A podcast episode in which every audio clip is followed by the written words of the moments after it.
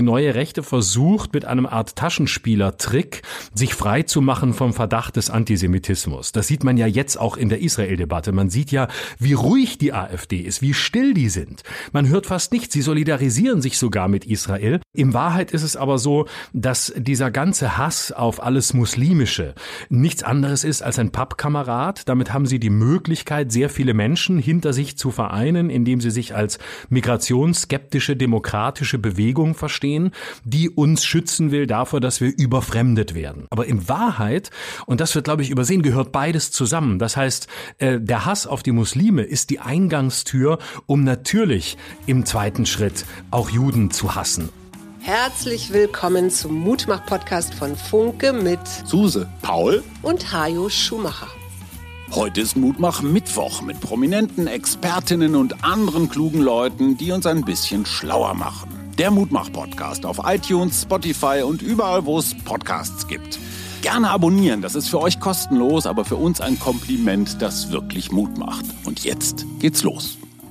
Ich habe mir heute den Gast ausgesucht und zwar Florian Schröder, den ich schon ganz lange kenne, unter anderem von Radio 1, vom Tippy Talk und ich habe größten Respekt für seinen Fleiß. Dieser Mann ist jeden Abend auf irgendeiner Groß- oder Kleinkunstbühne dieser Republik zu Hause. Er hat eine Fernsehshow, er macht auf YouTube und Insta pausenlos Dinge, er ist für Radio 1 aktiv jede Woche und jetzt hat er auch noch ein weiteres Buch geschrieben, in dem er sich unter dem Titel unter Wahnsinnigen mit dem Phänomen des Bösen beschäftigt hat. Wollen wir mal gucken, was das mit uns Mutmachern so macht. Ja, und heute ist Ambiguitätstoleranz gefragt, denn der Mutmach-Podcast hat sich ausgerechnet einen Spezialisten für das Böse eingeladen. Hallo, lieber Florian Schröder. Hallo, ihr Lieben. Hi. Hi. Du hast ein Buch gemacht, das heißt Unter Wahnsinnigen und dich für dieses Buch in sehr unterschiedliche, naja, Welten des Bösen begeben. Was hast du gelernt? Ich habe gelernt, wie differenziert Menschen sind und wie leicht wir uns äh, die Welt machen, indem wir sie einteilen in Gut und Böse, in Freund und Feind, wie scheinbar leicht sie wird und wie viel wir eigentlich übersehen, wie viel wir gar nicht mitkriegen, wie viel von den entscheidenden Graubereichen fehlen und dass die menschliche Seele wirklich unergründlich ist und unendlich differenziert ist und dass wir das, was wir von einem Menschen glauben zu wissen, wenn wir ihn in irgendeine Schublade pressen, nichts von dem ist, was ihn ausmacht. Was fasziniert dich denn am Bösen? Was fasziniert mich am Bösen? Ich glaube, ich bin gar nicht so sehr fasziniert, ähm, denn das ist eher das, was ich kritisiere, dass es immer diese Faszination gibt, dieses äh, Oh wow, diese Angstlust. Ich wollte im Grunde erkennen, Warum schließt eine Gesellschaft, also wir, unsere Zeit, bestimmte Menschen aus? Und warum sollen die nicht stattfinden? Warum werden die in einer bestimmten Form verurteilt? Und was ist, wenn man denen begegnet? Also meine Frage war eher, was lernen wir, die wir uns ja gerne für die Guten halten, von denen, die wir als böse qualifizieren, wenn wir sie uns genau angucken? Also letztlich ist es das Thema jedes Krimis und jedes True Crime Podcasts, nur dass ich einen anderen Weg gewählt habe und selbst hingegangen bin. So, und du bist zum Beispiel zu Horst Mahler gegangen. Horst Mahler ist ein älterer Herr, bei dem es mir echt schwer fällt, jetzt nicht an das Böse zu denken. Der war früher mal Terrorist, dann war er Anwalt und jetzt ist er doch schwer nach rechts abgedriftet. Was hast du bei Horst Mahler entdeckt, was das Böse, naja, relativiert oder zumindest erklärt?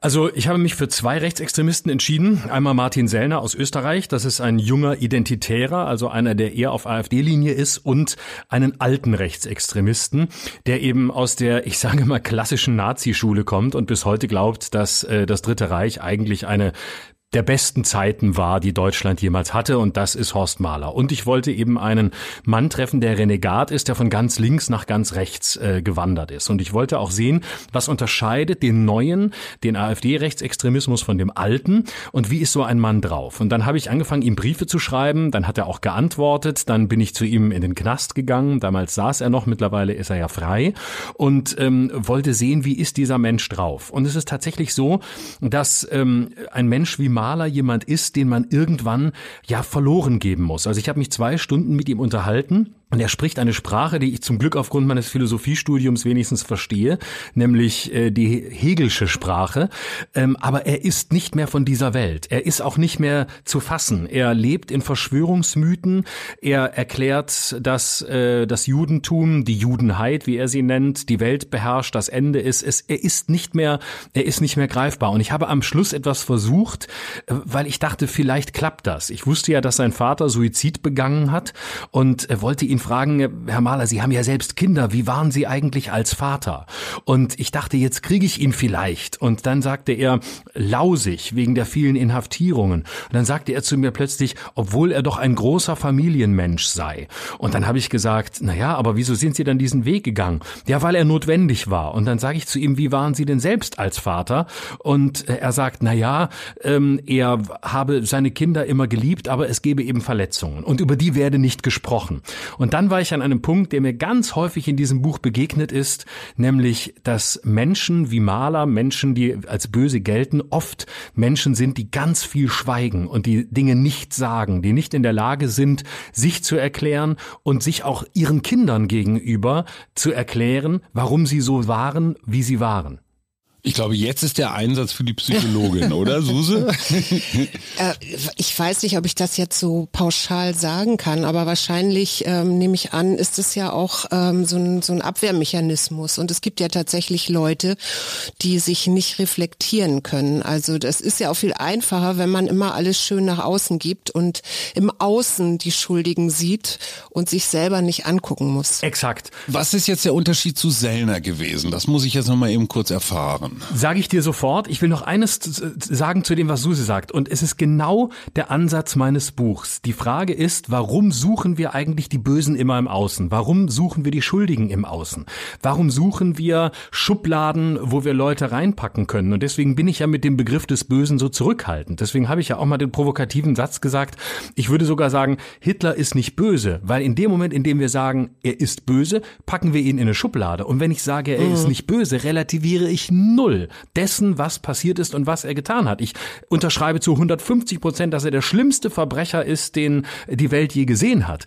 Aber trotzdem bin ich mit dem Begriff des Bösen so zurückhaltend, weil wir es damit auf eine ganz ungesunde Art und Weise von uns fernhalten, statt uns selber zu fragen, naja, wir sind doch die Verführbaren, wir sind doch einem wie dem hinterhergelaufen. Es war doch nicht der, wir wollten verführt werden. Das ist ja die eigentliche Haltung. Die Frage ist ja immer, warum machen das Menschen? Und ich glaube, da gibt es ganz verschiedene Antworten. Eins ist natürlich, wenn ich das Böse im Außen sehe, ja, kann ich mich selber hochwerten oder aufwerten. Ja. Ja. Das ist das eine. Und das andere ist, was ähm, wir, glaube ich, immer unterschätzen, aber was tatsächlich Fakt ist, durch diese Komplexität der Welt, ja, und diese verschiedenen Krisen, die es überall gibt, sind wir natürlich auch angezogen von gewissen Weltanschauungen, ja, die ein Ideal versprechen und die ein sehr einfaches ähm, gut-böse Cluster haben, ja. Und wenn wir uns in diese Weltanschauung begeben, sind natürlich die Andersdenkenden immer die, die die die böse sind oder die auf jeden Fall nicht das Gute oder was auch immer sehen. Ja. Und ich bin automatisch gut. Ja. Und ich bin automatisch gut, genau. So jetzt aber der Vollständigkeit halber zu Sellner. Ist der so ähnlich wie Maler? Lebt er auch in so einer Parallelwelt? Zum Teil, nicht ganz so krass. Der ist schon wesentlich präsenter, der ist schon sehr äh, in der Gegenwart äh, verankert. Der lebt natürlich auch in Verschwörungsmythen vom Bevölkerungsaustausch und äh, von der Remigration und vom Ethnopluralismus, wie die Rechtsextremen das heute nennen. Das ist nichts anderes als Rassismus in äh, euphemistischen Worten. Und ähm, Sellner ist aber jemand, der schon sehr viel mitkriegt und der vor allem einen fundamentalen Unterschied macht. Der würde niemals sagen, dass dass äh, der Antisemitismus des Dritten Reichs richtig war. Der würde niemals Hitler verharmlosen oder gar, wie es Mahler tut, als jemanden darstellen, der ja eigentlich äh, die schönste Zeit, die wir hatten, heraufbeschworen hat. Der lehnt das ganz klar ab. Das heißt, die neue Rechte versucht mit einem Art Taschenspieler-Trick, sich frei zu machen vom Verdacht des Antisemitismus. Das sieht man ja jetzt auch in der Israel-Debatte. Man mhm. sieht ja, wie ruhig die AfD ist, wie still die sind. Ja. Man hört fast nichts. Sie solidarisieren sich sogar mit Israel Israel. Ähm, in Wahrheit ist es aber so, dass dieser ganze Hass auf alles Muslimische nichts anderes ist als ein Pappkamerad. Damit haben sie die Möglichkeit, sehr viele Menschen hinter sich zu vereinen, indem sie sich als migrationsskeptische demokratische Bewegung verstehen, die uns schützen will davor, dass wir überfremdet werden. Abgesehen davon, dass das Verschwörungsideologien sind, ist der, der zweite Punkt der, dass sie sich so unverdächtig machen gegenüber dem Judenhass. Und damit, so glauben sie, ist natürlich kein, äh, kein Blumentopf mehr zu gewinnen, nachdem was im Dritten Reich passiert ist. Aber in Wahrheit, und das wird, glaube ich, übersehen, gehört beides zusammen. Das heißt, äh, der Hass auf die Muslime ist die Eingangstür, um natürlich im zweiten Schritt auch Juden zu hassen, um alles zu hassen, was nicht dem äh, bio-deutschen äh, Kartoffelmodell entspricht. Und das muss man eben immer wieder sehen. Insofern sind die Unterschiede gar nicht so groß, wie sie scheinen zwischen den beiden. Jetzt fängst du ja dein Buch mit einer sehr persönlichen Geschichte an, nämlich mit deinem Vater und sagst dort auch, dein Vater sei ein Hochstapler gewesen. Sind Hochstapler per se böse? Nein, ich würde auch gar nicht sagen, dass mein Vater böse ist oder böse war. Ich würde sogar sagen, der hat, obwohl er sicher ein schlechter Vater war, im Rahmen seines Möglichen alles gegeben, was er geben konnte. Es war nur eben für das, was er hätte sein können oder sein sollen, äh, das Falsche.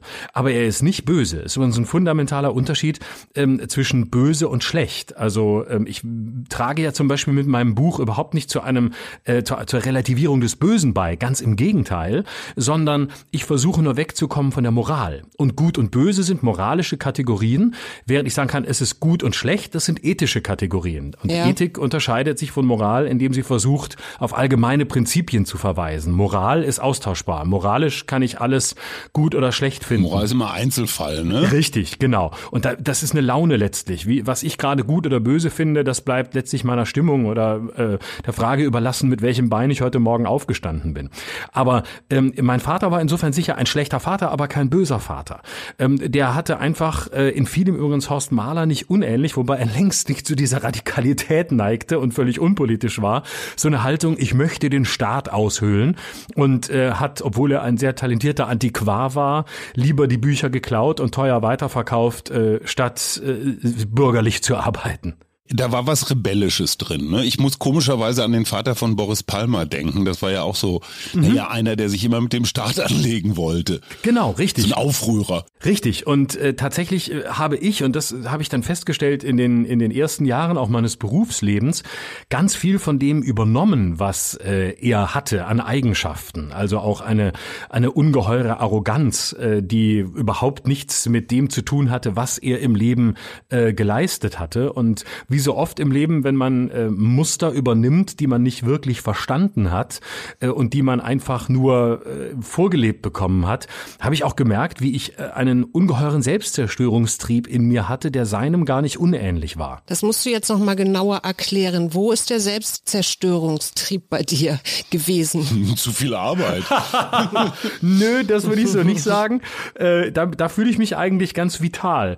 Ähm, nee, äh, der Selbstzerstörungstrieb heute ist der nicht nicht mehr da, aber früher war der da. Das heißt, ich ähm, war jemand, der mit einer Haltung des Kampfs durchs Leben gegangen ist.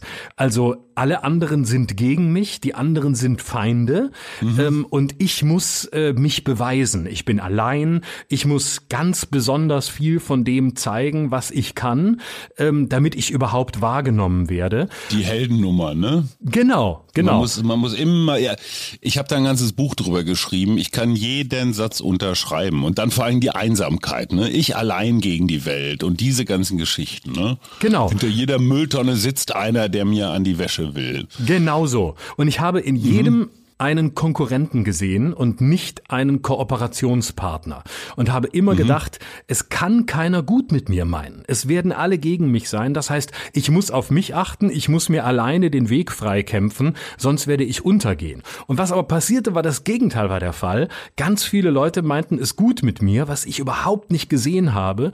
Und stattdessen ähm, war es eher so, dass die sich von mir distanzierten, weil sie dachten, was ist das denn für ein widerlicher, unangenehmer, arroganter Sack, Ähm, wieso ist der so zu uns? Na, wenn der alles besser weiß, dann soll er es doch alles alleine machen. Und ich wusste aber gar nichts besser, mhm. weil ich ja noch gar nichts wissen konnte. Ich war ja ganz am Anfang. Und wie hast du das dann gelöst, wenn du sagst, heute bist du nicht mehr selbstzerstörerisch? Tatsächlich über eine äh, Psychotherapie. Ich bin irgendwann äh, in Therapie gegangen, weil ich gemerkt habe, ich komme mit mir selbst nicht mehr weiter und ich habe gemerkt, irgendwas läuft schief und ich kann so nicht weitermachen und ich bin mir selbst ein Rätsel und es gibt offensichtlich eine Fremdwahrnehmung, die ganz krass von meiner Selbstwahrnehmung ähm, abweicht.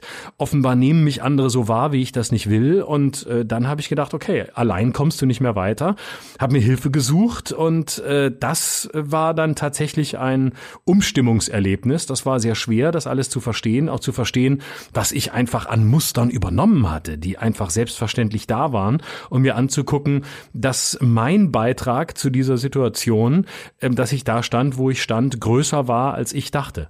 Ich muss noch mal zurück auf das Böse kommen, weil wir hatten es ja gerade schon mal angedeutet, ist eine moralische Kategorie und ich finde es besonders bedrückend, wie das Massaker der Hamas-Terroristen am 7. Oktober in Israel wahrgenommen wird. Für uns Sag mal, im Westen ist das das Böse schlechthin, wenn man da ähm, alle Menschen allen Alters einfach abschlachtet. Aber unter den Hamas-Aktivisten gelten diese Männer als Helden. Die gelten als das Gute, die Guten, weil sie gegen das Böse, nämlich uns, gekämpft haben. Wie löst man das auf, wenn jeder was anderes für böse hält? Die Evangelikalen halten mich für böse, weil ich, was weiß ich, äh, schon vor der Ehe Sex halte. Die Konservativen halten dich für böse, weil du nicht rechts genug bist. Ich weiß nicht, was die Feministinnen halten, uns Männer für böse, weil wir Männer sind. Also jeder hat ja seine eigene Definition von das Böse. Kann man sich auf diese Kategorie überhaupt irgendwo verständigen? Also ich meine, du hast dich ja selbst um Putin gekümmert und ja, man hat das Gefühl, eigentlich auch ein netter Kerl. Na, ob nett, weiß ich nicht, aber tatsächlich. Opfer der Umstände. ja, da, so stellt er sich dar und der ist. Opfer der Ratte. Der ist wirklich das allerletzte Opfer der Umstände. Der inszeniert die Opferrolle sehr schlau, mhm. ähm, um dabei gnadenlos Täter sein zu können.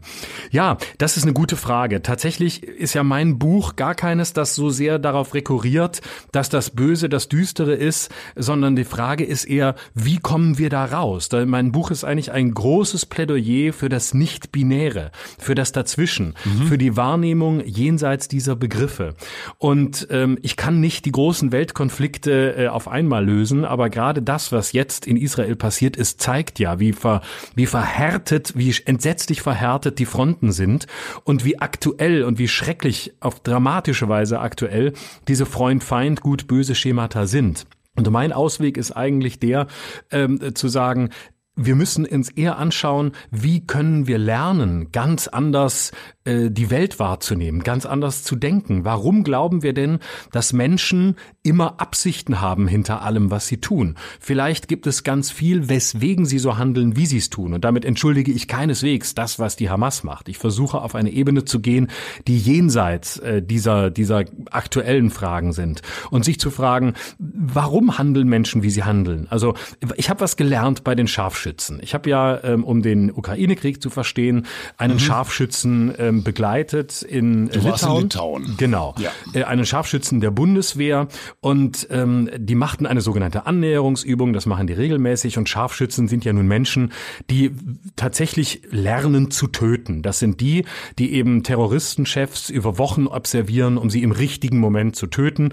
Mit deren Waffen kannst du aus 1,8 Kilometern einen äh, Menschen töten, aus einem Kilometer einen Oberkörper und aus 800 Metern, wenn der Wind gut steht, einen Kopf. Ganz kurz mal eben 1,8 Kilometer. Ja, 1,8 Kilometer ähm, ist die maximale Entfernung, um einen Menschen zu töten mit einem Scharfschützengewehr. Es ist unwahrscheinlich. Das joggen manche Menschen nicht am Stück. Also das ist wirklich faszinierend. Ja, Aber richtig. diese Menschen lernen zu töten. Die lernen dir zwischen die Augen zu schießen, damit du möglichst schnell umfällst. Genau. Boah, das sind, das sind die Guten, die das Böse verhindern, indem sie böse sind. Exakt, genau deswegen habe ich mir die ausgesucht. Deswegen bin ich da hingegangen, weil ich dachte, das ist doch mal interessant, wie sehen die eigentlich die Welt? Wie sehen die, wie sehen die ihren Beruf? Wie sehen die das Töten? Mhm. Und die sind ja selber auch innerhalb der Bundeswehr, äh, werden die so ein bisschen, ähm, ja, das sind die, das sind so ein bisschen die Lonesome Rider, die sind sehr unter sich, die sind sehr introvertiert, die sind sehr zurückhaltend, äh, die sind eben nicht laut, die brüllen nicht rum, weil es ist eben eine Arbeit der sehr ruhigen, der präzisen Genauigkeit und des präzisen Tötens. So. Und dann war aber das Spannende, dass der Scharfschütze zu mir sagte, während dieser Annäherungsübung, das Entscheidende ist natürlich, dass Scharfschützen gut getarnt sind, dass sie sich ihrer Umwelt anpassen. Die robben ja auch meistens durch die Gegend und dürfen nicht aufrecht laufen, sonst werden sie rausgeschossen. So. Und dann sagte er, die entscheidende Frage für mich als Scharfschützen ist nicht nur, wo ist das Ziel, dass ich potenziell töten muss. Die entscheidende Frage für mich ist, wie sieht mich der andere, in dem Fall der Feind, wie sieht er mich in der Landschaft, in der ich mich bewege? Das heißt, mhm. meine Frage ist, wie wirke ich in der Landschaft, in der ich bin? Und wie wirkt die Landschaft, die hinter mir liegt, auf den, der mich sieht. Und in diesem Moment waren wir für mich in einer Welt äh, der Perspekt des kompletten Perspektivenwechsels. Also, und das meine ich als Weg auch raus aus diesem gut-böse-Denken, immer mitzudenken, wie sieht mich der Feind? Was, was mhm. sieht er? Und das Spannende war, dass die bei dieser Annäherungsübung machten zwei Scharfschützen sozusagen den Feind, die saßen auf einem Transporter und die guckten mit diesen Fernlasern fürs Militär, die heißen Laserentfernungsgeräte, guckten in die Landschaft. Und irgendwann war ich da oben und guckte durch deren äh, Ferngläser durch. Und das Krasse war, dass die sagten, wir sehen durch diese Laserentfernungsmesser die Welt in 2D. Das heißt, die komplette Landschaft, die ich zuvor aus der Perspektive der Scharfschützen gesehen hatte, sieht völlig anders aus. Ohne Höhen, ohne Tiefen. Und das war so interessant, dass eine andere Perspektive von da oben mit einem anderen Blick und einem anderen, einer anderen Optik die Welt vollständig verändern kann. Also du hast auch durch dieses Laser-Zielfernrohr durchgespäht. Genau, ich habe da durchgeguckt und gedacht, ich, ich erkenne die Landschaft nicht wieder. Ich, wie soll man da überhaupt jemanden mhm. erkennen? Ja, das ist ein interessanter Punkt, weil es ja tatsächlich so ist, dass wir äh, alle eine Brille aufhaben. Ja, also unsere Wahrnehmung hat ja damit zu tun, was haben wir als Kinder gelernt, wie sind wir geprägt worden, welche Peer Group hatten wir und so weiter und so fort. Und dementsprechend gucken wir natürlich sehr eindimensional auf die Welt ja. und nicht zweidimensional oder dreidimensional. Und deswegen machen Perspektivwechsel ja immer Sinn. Also aus meiner, aus meinem Coaching und meinem Coaching auf jeden Fall. Das ist immer ein Teil meines Coachings. Meine Frage ist jetzt dieser Perspektivwechsel, den unternimmst du ja als Kabarettist, der fast jeden Abend auf der Bühne steht, quasi auch, weil du musst ja immer auch die Perspektive des Publikums einnehmen, so, wo stehen die, worüber lachen die. Aber am Ende funktioniert doch Kabarett auch nach dieser binären Logik, die du ja eigentlich ablehnst, weil du teilst ja in deinen Programmen auch zwischen Gut und Böse. Also du, du wirbst ja jetzt nicht um Verständnis für Sarah Wagenknecht und ihre schwere Kindheit oder Alice Weidel und die Schönheit ihrer Seele, die sie nicht so zeigen kann. Also das Binäre ist doch eigentlich dein Kerngeschäft, oder nicht? Nein, eben nicht mehr so sehr. Ich glaube nicht, dass äh, gute Satire ähm, dadurch lebt, dass sie äh, binären Codes folgt. Und deswegen ist auch das Buch eigentlich nur eine Fortsetzung meiner komödiantischen Arbeit, weil auch da ist mein Ziel nicht zu sagen, ich haue auf die drauf, die ohnehin als die Bösen gelten. Das gibt es auch, natürlich, das will ich auch gar nicht leugnen. Aber das viel Spannendere ist, den Perspektivwechsel vorzunehmen und diejenigen, die im Publikum sitzen, diejenigen, die vorm Fernseher sitzen, mit sich selbst zu konfrontieren. Das heißt, ich, ich frage, ich stelle mir eher die Frage, wie sieht sich das Publikum da unten selbst? Wie kann ich es sehen? Indem ich mich als einen von ihnen mache, aber ganz bewusst zum Advocatus Diaboli mache. Das heißt, ich erzähle ganz viel äh, aus meiner Welt, äh, scheinbar grün-linkes Milieu Prenzlauer Berg und ähm, damit hast du aber den Großteil dieses Publikums als Haltung mhm. ähm, komplett erfasst und das macht viel mehr Spaß. Also gerade jetzt im Israel-Palästina-Konflikt habe ich einen langen Text drin, wo ich drüber rede, ähm, wo ich mich so als Linken darstelle, der natürlich gar kein Antisemit sein kann, aber am Ende ist es eine Verteidigungsrede der Hamas, aber im Gewand des Guten. Und indem ich sage, mhm. na, aber ich bin doch auf der Seite der Opfer und die Palästinenser sind halt nur mal Opfer, weil wir, wir Linken sagen, Opfer ist der, bei dem wir es fühlen und bei dem fühlen wir es halt mehr. Mhm. Und ähm, es ist im Grunde eine ganz bitterböse Nummer über diese ganze Relativiererei. Und man kann sich dann als Komiker hinstellen und sagen, das ist aber schlimm, ähm, was da an Relativiererei passiert. Und da muss man mal sagen, oder man sagt, nein, ich mache mich selbst scheinbar zu dem, der am Ende sagt, mhm. ähm, wenn ich den Gaza-Streifen will, fahre ich nach Neukölln und dann fahre ich zurück in den Prenzlauer Berg, mache mir ein Lillet Wildberry auf, setze mich auf eine, meine Dachterrasse und freue mich drüber, dass ich auf der Seite der Opfer bin, weil das ist ein geiles Gefühl. Und das ist der diabolischere Zugang. Ich frage mich immer, ob das nicht auch etwas damit zu tun hat, dass wir natürlich bei diesem Hamas-Überfall oder bei diesem Terrorakt am 7. Oktober äh, zwar ein paar Bilder gesehen haben, aber letztendlich die meisten ja nicht. Wir wissen, dass es diese, weiß ich nicht, geköpften Babys gibt und solche Sachen, aber es hat keiner Fotos oder wenige haben Fotos gesehen. Und gleichzeitig hast du diese, ähm, hast du die Palästinenser im Gazastreifen, also die, die haben harmlosen Menschen, die da eigentlich nur leben und hast permanent diese Bilder von, wir haben kein Wasser, da hungern Kinder, ne? Also in, inwieweit eben solche Bilder auch so, so ein Gefühl auslösen, das sind in Wirklichkeit die Opfer. Also ich glaube, dass die Macht der Bilder schon schon riesig ist und äh, dass das natürlich sehr viel sehr viel ausmacht, keine Frage. Auch die Gerüchte über Bilder, dass es die sicher gibt, äh, ich glaube, das ist in dem Fall auch auch verifiziert von denen, die sie gesehen haben.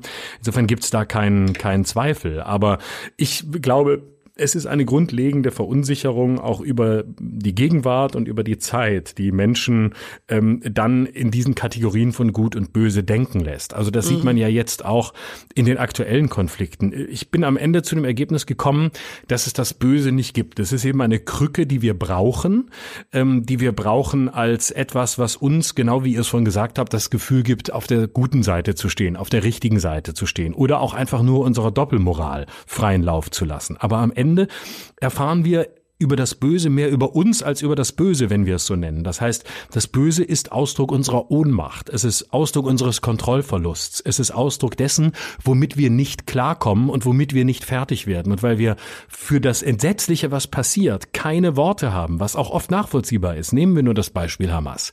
Deswegen sagen wir, die müssen aber böse sein, statt zu sagen, okay, was genau passiert denn da? Wieso tun Menschen sowas? Was äh, können wir die Komplexität überhaupt verstehen oder nicht? Und alles, was uns überlastet, das mandatieren wir für das Böse. Mhm. Jetzt kommen wir zum Schluss zum großen Elefanten, um den wir so ein bisschen rumreden, schon die letzten 20 Minuten, nämlich Social Media. Nahezu jeder von uns hängt ja in irgendeinem Netzwerk auf irgendeiner Plattform, wo das binäre Denken, Fühlen und Argumentieren ja quasi zur Pflicht erhoben wird. Twitter ist da wahrscheinlich das herausragendste Beispiel.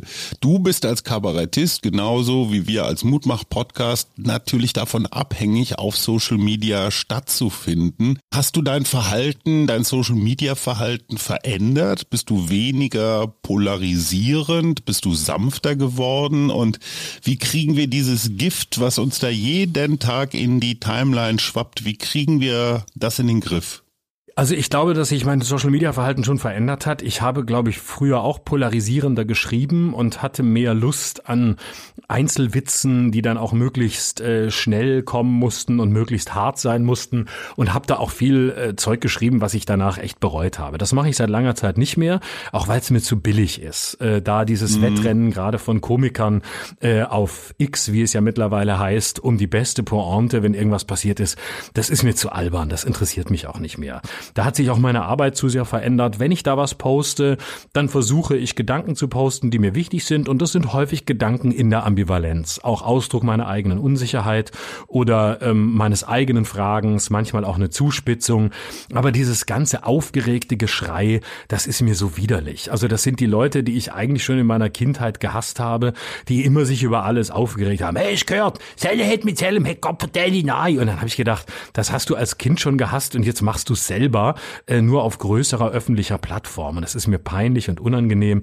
Ich versuche so differenziert wie möglich zu sein, es dafür auch zu nutzen.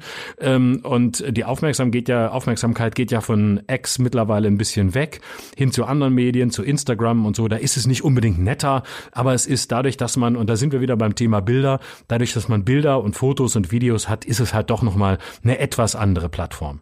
Jetzt ist dein Buch ja sehr komplex. Das fängt ja, also Putin hatten wir schon, Maler oder Horst Mahler hatten wir schon.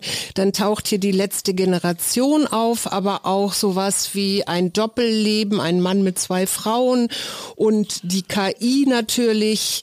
Was hat dich am meisten beschäftigt von diesen verschiedenen Themen, die du oh, oh, dir angeschaut hast? Ganz kurz, das möchte ich beantworten. Mich hat am meisten beschäftigt der Sexualstraftäter, den du nach seiner Entlassung begleitet hast. Äh, das war jetzt aber nur ein Einwurf, aber dazu musst du auch noch einen Satz verlieren, weil dieser Mensch ja, wie du schreibst, doppelt bestraft wird, weil er hat seine juristisch beschlossene Strafe abgesessen, aber die Gesellschaft ist noch lange nicht fertig mit ihm.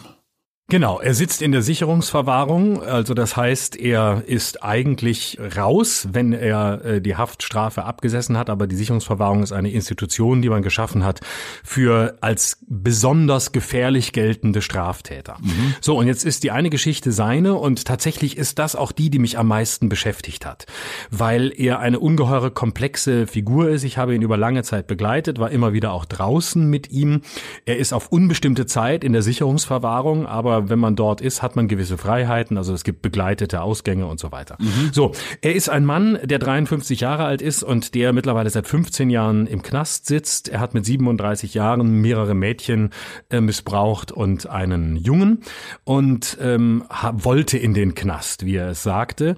Ähm, niemand weiß, ob das wirklich stimmt. Er hat dann ähm, aber alles geleugnet und abgestritten, auch vor Gericht, und dann bekam er eben als Wiederholungstäter die Sicherungsverwahrung drauf. Und deswegen sitzt er da bis heute.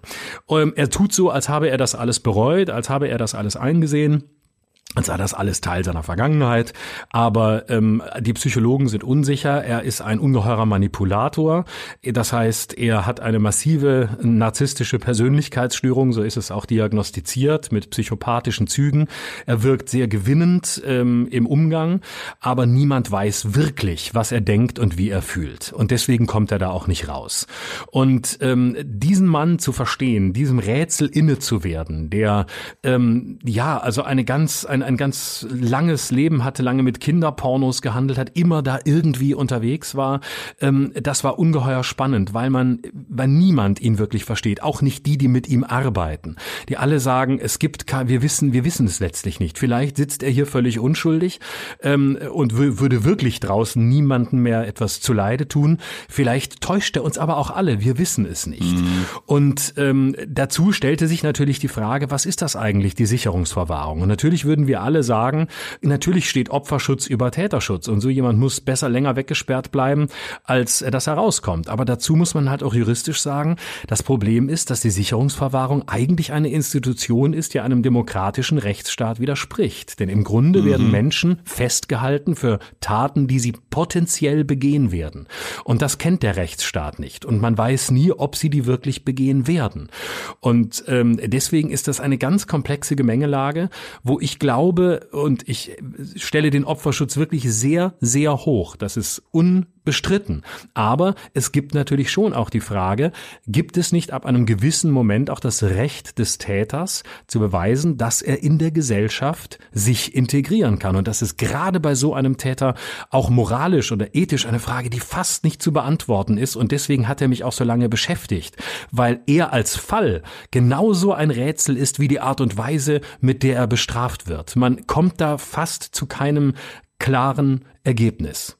Aber möchtest du die Verantwortung übernehmen, den Menschen jetzt in die Freiheit zu entlassen, auf die Gefahr hin, dass er wieder, dass er rückfällig wird? Das ist eben die Frage. Also die ja. äh, Gutachter sagen, bestätigen ihm natürlich, also es, man muss dazu sagen, die haben jedes Jahr das Recht, äh, ein Gutachten zu bekommen. Das heißt, da wird ein großes mhm. psychiatrisches Gutachten angefertigt, werden lange Gespräche geführt, es gibt Zweitgutachter, das ist richtig Aufwand und dann gibt es eine Einschätzung. Und natürlich sind auch die forensischen Psychiater sehr zurückhaltend, weil natürlich diese Verantwortung niemand übernehmen will. Ähm, mhm. Zugleich muss man aber sagen, dass die Statistiken zeigen, dass die Therapie Therapien gerade bei Sexualstraftätern sehr gut anschlagen. Also die Rückfallgefahr bei Sexualstraftätern, die rauskommen, ist sehr gering, im Gegensatz zu vielen anderen Delikten übrigens. So, das ist noch kein Plädoyer dafür, ihn rauszulassen. Aber tatsächlich ist die Frage, welche Möglichkeiten auch der elektronischen Überwachung der Fußfessel oder ähnliches es geben könnte. Und ich formuliere das bewusst im Konjunktiv. Es geben könnte, um auch eine Gesellschaft damit zu konfrontieren, dass es keine absolute Sicherheit gibt. Und es gibt einen schönen mhm. Satz von Joe Bausch, den ich auch im Buch zitiere. Das Böse ist nicht in den Gefängnissen. Die Täter, die schlimmen Täter sind nicht im Gefängnis. Die sind unter uns. Die sind in der U-Bahn, die laufen durch die Fußgängerzone. Da sind die, die es vielleicht irgendwann tun werden. Und wir sind eine Gesellschaft, die in einer fast schon kranken Art und Weise sicherheitsfanat ist, denn wir dürfen nicht vergessen, wir leben gerade in Deutschland in einer der sichersten Zeiten überhaupt. Die Gefängnisse leeren sich seit Jahrzehnten. Und das ist ein Problem auch der, der, des Gefühlsüberschusses unserer Gegenwart. Das sind Dinge, die nicht gesehen werden. Ein, ein bekannter Kriminologe aus Tübingen, mit dem ich lange dazu gesprochen habe, sagt, das Schlimmste im Moment für ihn als ähm, Strafrechtler sei, dass alles, was mit Zahlen zu tun hat und mit Fakten, nicht mehr gehört wird, mhm. sondern äh, Strafpolitik ist mehr denn je Emotionspolitik und das ist ein ganz großes Problem. Und wenn du heute in die Bildzeitung guckst, hast du das Gefühl, dieses Land ist quasi komplett im Griff des Islamismus und an jeder Ecke werden Menschen angezündet. Ne? Völliger Quatsch. Also die, die mediale ja. Wahrnehmung und die Realität klaffen in einer dramatischen Art auseinander. Natürlich gibt es antisemitische Kräfte in diesem Land, gar keine Frage, aber doch nicht in jeder, in jeder, in jeder Wohnung. Richtig. Genau. Ja, aber da, da würde ich jetzt einlenken und sagen, und wo sind die Leute? Und weil es ja wahrscheinlich viel mehr Leute gibt, die eben nicht äh, pro-palästinensisch sind oder sich da irgendwie verorten, sondern ganz klar sagen, wir müssen uns hier auch hinstellen und es, es gibt 1400 israelische Opfer, ja, die ja, und inzwischen so, wo sind die Leute, wo sind die Leute, die auf die Straße gehen und sagen, wir wir sind hier, wir wir wir sehen das und wir würdigen das, ja. Das fehlt mir hier in Deutschland im Moment. Ja, und äh, es gibt einen solchen Mangel an Differenzierung und ich fand diesen Satz von Omri Böhm sehr schön, gerade was das Israel-Thema angeht. Ähm, Kontext ist nicht Relativierung. Und das ist, mhm. glaube ich, das, was wir wieder lernen müssen. Man darf Dinge in einen Kontext stellen, aber man darf ja. nichts relativieren. Und das ist ein fundamentaler Unterschied. Und das, das wird nicht gesehen. Und ich fand zum Beispiel auch, äh, Slavoj Žižek auf der Buchmesse war da unverdächtig. Der hat Kontexte mhm. hergestellt, ohne zu relativieren. Das, was die Harvard-Studenten machen, diese, äh, muss man wirklich sagen, Bekloppten, die sagen, Israel war schuld an dem, was da passiert ist, diese studentischen Organisationen, mhm. die sich da zusammengeschlossen ja, ja, weil die haben. Kolonialisten und deswegen ist genau. alles, was man gegen die tut, richtig. Genau, und das sind, das ist Relativierung und das ist eben ein fundamentaler mhm. Unterschied und ich finde, da müssen wir wieder ansetzen, diese, diese Differenzierungsarbeit zu leisten, auch diese Vorsicht im Urteil wieder walten zu lassen und genau zu sein, genau zuzuhören, hinzuhören und nicht loszuschreien, weil man irgendeinen Verdacht hat. Ich stelle ja immer zum Schluss eine besondere Frage. Was macht dir Mut, auch jetzt nach diesem Buch? Oh, sehr viel. Mir macht Mut, dass die Mehrheit der Menschen, glaube ich, ähm, wesentlich unsicherer ist, als wir das wahrnehmen, wenn wir die wahrnehmen, die wir andauernd hören. Und das meine ich ganz positiv. Ich glaube, dass die meisten Menschen äh, genauso auf der Suche sind wie wir alle, genauso überlastet, genauso wütend, vielleicht auch einfach manchmal äh, niedergeschlagen und äh, von der sogenannten Komplexität ähm, äh, angestrengt sind. Und das finde ich, wenn man das wahrnimmt und wenn man diese Unschuldsvermutung gelten lässt, dass der andere eben nichts Böses im Sinn hat oder nichts Destruktives, Destruktives, mhm. sondern ein genauso Suchender ist, wie man es selbst ja auch ist, wenn man ehrlich in sich reinhört. Dann glaube ich, ist schon viel gewonnen. Und das macht mir sehr viel Mut. Und weißt du, was mir Mut macht? Dass es Kabarettisten wie dich gibt, die jetzt nicht immer nur dem nächsten naheliegenden Gag hinterherrennen, sondern sich durch solche, naja, ich sag mal, intellektuellen Lockerungsübungen wie dieses Buch zu einer besseren Kabarettistenversion ihrer selbst machen, lieber Florian. Ich weiß, das war jetzt ein bisschen viel Honig ums Maul, aber wir haben es ja auch nicht alle leicht. ich danke dir dafür. Und ich find's auch total langweilig. Unter Wahnsinnigen heißt das Buch übrigens bei Amazon, auch wenn du die Bewertung wahrscheinlich alle selber geschrieben hast, aber dein, dein bestbewertetes Buch von allen. Das ist ja auch schon mal ein gutes Zeichen. Ne? Also das Publikum äh, nimmt es dir nicht übel, dass du ein bisschen äh, ins Differenzieren kommst. Nee, ich glaube, die meisten Leute wünschen sich das auch. Und ich glaube, dass man mit mhm. Differenzierungsarbeiten äh, nichts falsch macht. Ähm, und es ist das Buch, in das ich am meisten Leidenschaft, am meisten Zeit, am meisten Arbeit, aber auch am meisten Liebe gesteckt habe. Und deswegen freut es mich, wenn es jetzt auch äh, entsprechend äh, geliebt wird. Florian, wir lieben dich. Genau. Das war der Kabarettist der Herzen, Florian Schröder. Ganz herzlichen Dank und viel Erfolg dir. Ja, vielen, vielen Dank. Auf bald. Danke euch. Das war der Mutmach-Podcast von Funke. Jeden Montag, Mittwoch, Freitag ganz frisch. Unterstützt uns bei steady.fm folgt uns auf Instagram oder hinterlasst gerne eine nette Bewertung. Wir hören uns.